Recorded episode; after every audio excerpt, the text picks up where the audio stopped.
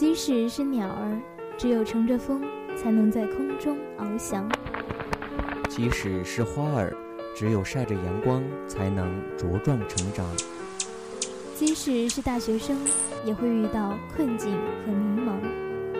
一路人生，青春下午茶，是你心灵的港湾，是你背后的力量。在蓝天下翱翔，在阳光下成长。一路人生，一路人生。双周三整点，我们与你不见不散。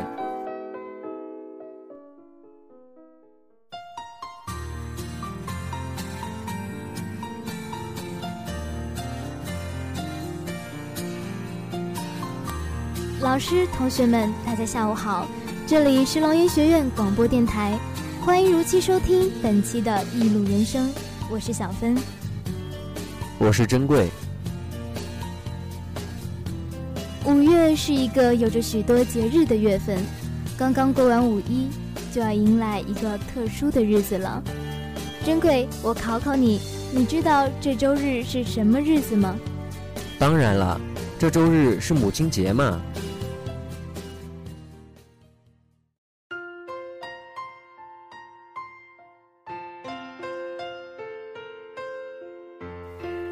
是啊，每年五月的第二个周末就是母亲节了。还记得在没上大学之前，每年的母亲节都能亲自对妈妈说上一句“母亲节快乐”。如今我们在外读书，不能陪伴在妈妈身边，多少感到有些寂寞了吧？珍贵，我记得你是来自省外的同学，在这个日子里，你更是要给母亲打个电话，陪妈妈聊聊天，和她说声节日快乐呢。那是肯定的了，独自来这么远的地方读书，总是要隔很久一段时间才能回一次家，见一次妈妈。每次回家，妈妈总是很高兴，热热闹闹的张罗着一切。而到了要离家的日子，妈妈总是充满了不舍。离家在外的游子是母亲永远的期待。在今天的节目中，我们就来聊聊母亲节。这一温情温馨的节日，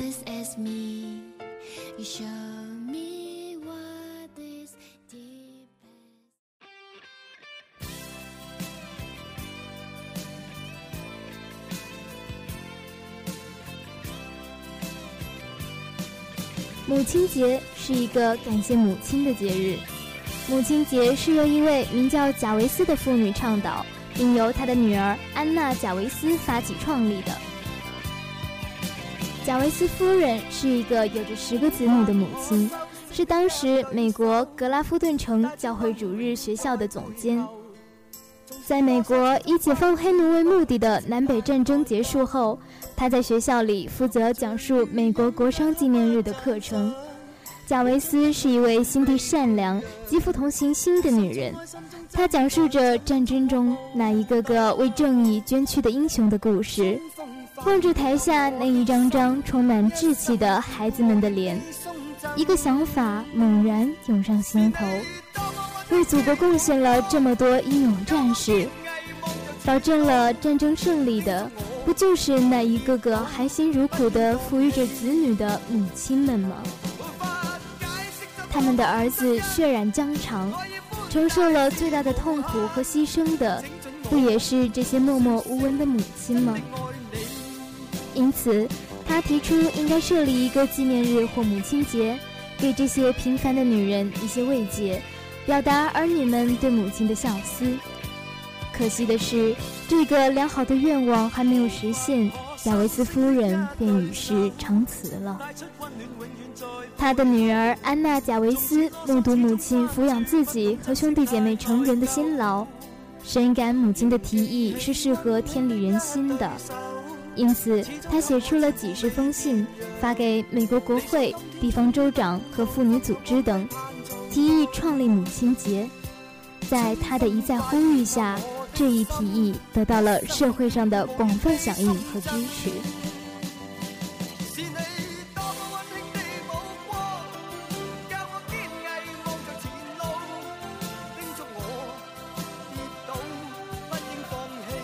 一九一四年。美国总统威尔逊郑重宣布，把每年五月的第二个星期天，也就是贾维斯夫人的忌日，定为母亲节。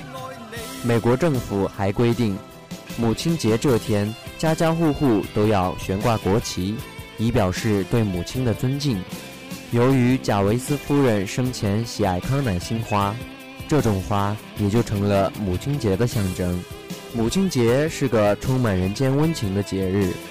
这一天，家里的男成员要把全部家务活都包下来，儿女们每人都要做一件让母亲高兴的事，以尽孝敬。即使远在异地的孩子，也要打电话向母亲表示祝贺。这一天。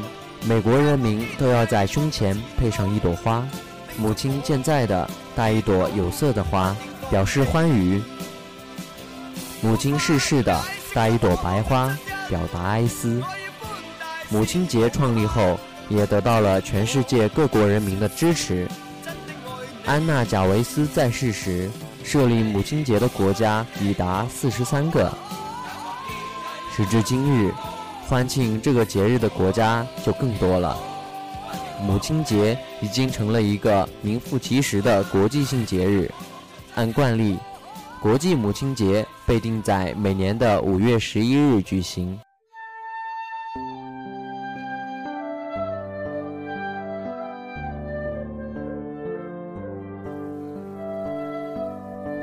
母亲节是在中国港澳台地区流行起来之后才进入大陆的。名贵的珠宝，象征母爱的康乃馨，特制的爱心甜点，精致的手工贺卡等，成为人们向母亲敬献爱意的礼物。二十世纪八十年代，母亲节逐渐被中国内地的民众所接受。从一九八八年开始，中国南方的广州等一些城市开始举办母亲节的庆祝活动，并把评选好母亲作为内容之一。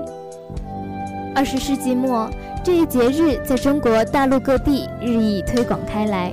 在每年五月的第二个星期日，中国人和世界其他国家的人们一道以各种各样的方式表达对母亲的养育之恩的感谢。当然，中国人的母亲节更有中国的味道。中国人以自己特有的方式表达浓浓的亲情。在母亲节这一天。人们会送给母亲鲜花、蛋糕、亲手烹制的饭菜等等，而中国的孩子们则会尝试着为母亲做饭、洗脸、化妆、演奏音乐、绘制画图等，让母亲们快乐的过节。人们在这一天，除了孝敬自己的生身父母之外，还会以慈善募捐、志愿服务的方式，向更多的母亲回报亲情。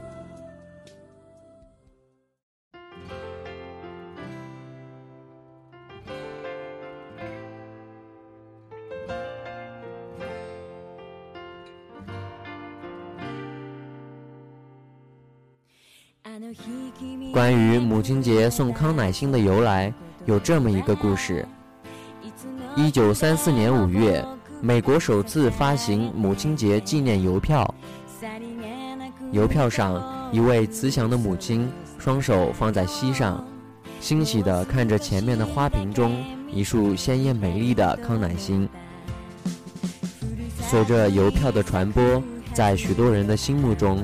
就自然而然地把母亲节与康乃馨联系起来，康乃馨变成了象征母爱之花，受到了人们的敬重。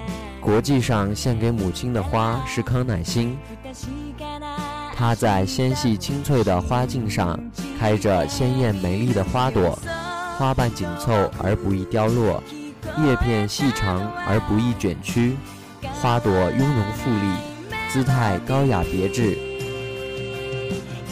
红色的康乃馨象征热情、正义、美好和永不放弃，祝愿母亲健康长寿。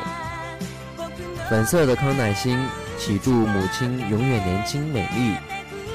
白色的康乃馨象征儿女对母亲纯洁的爱和真挚的谢意。黄色花朵象征感恩，感谢母亲的辛劳付出。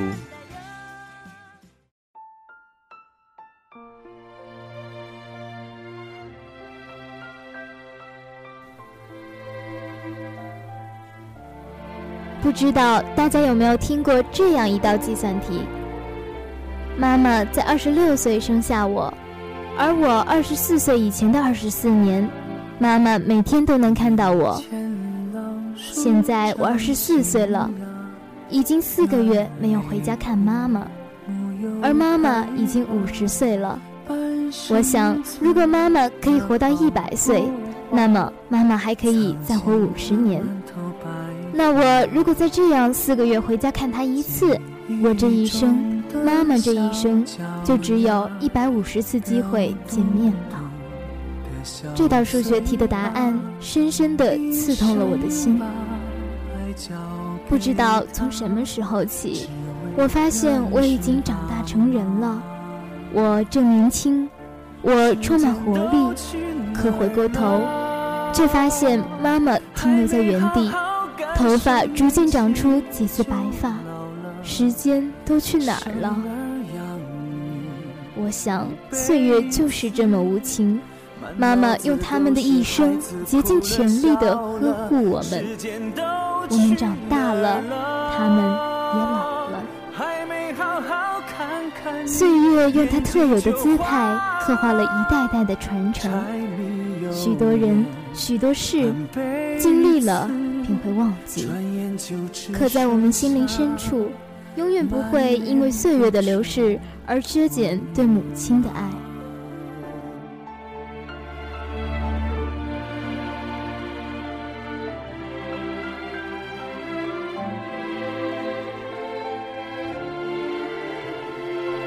有些话要常对妈妈说。我爱你这句话不是只对恋人说的，对妈妈我们要经常说。其实对于母亲来说，母亲节到了，每位母亲都不会去关注这样一个节日，在他们眼里，他们永远幸福着子女的幸福，痛苦着子女的痛苦。有人也说过，做了母亲的女人。已经没有了自我。对母亲的祝福，其实不应该只停留在母亲节。母亲的爱永远在，只要我们的爱也永远在。母亲是永远能感受到的。想想一年能和母亲说多少句话，除了抱怨还剩多少？除了别唠叨还剩多少？除了我知道了，你别说了。又还剩多少？找个时间好好和妈妈聊聊天。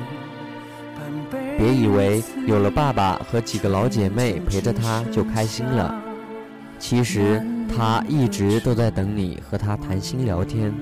坐在家里的沙发上，嗑着瓜子，和妈妈唠了家常。学校里的纷纷扰扰，就算他听不太明白，也滔滔不绝地跟他说说。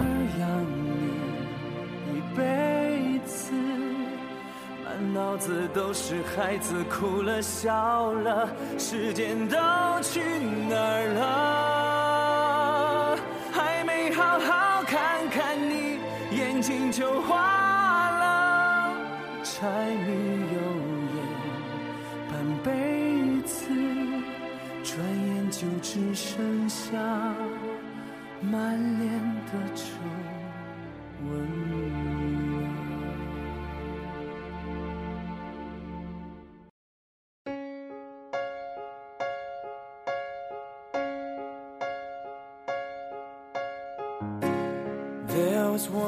Once broken man walked lonely road a gave up all dreams 都说儿行千里母担忧，出门在外，妈妈的心里无时无刻不在担忧着你。天冷了是否需要添衣？生病了有没有按时吃药？就像风筝，走多远，母爱那根细细的线都永远牵挂着。而我们是不是平时脑袋里总是转着学习、工作，转着恋人，却唯独忘了挂念我们的母亲？有多久我们没有对自己的妈妈表达过，其实你很想她，其实你很依赖她？这个母亲节，给妈妈打个电话，把你心中想说的话都说给她听吧，告诉她你很想他，告诉他你爱他。有时间的话，常回家看看吧。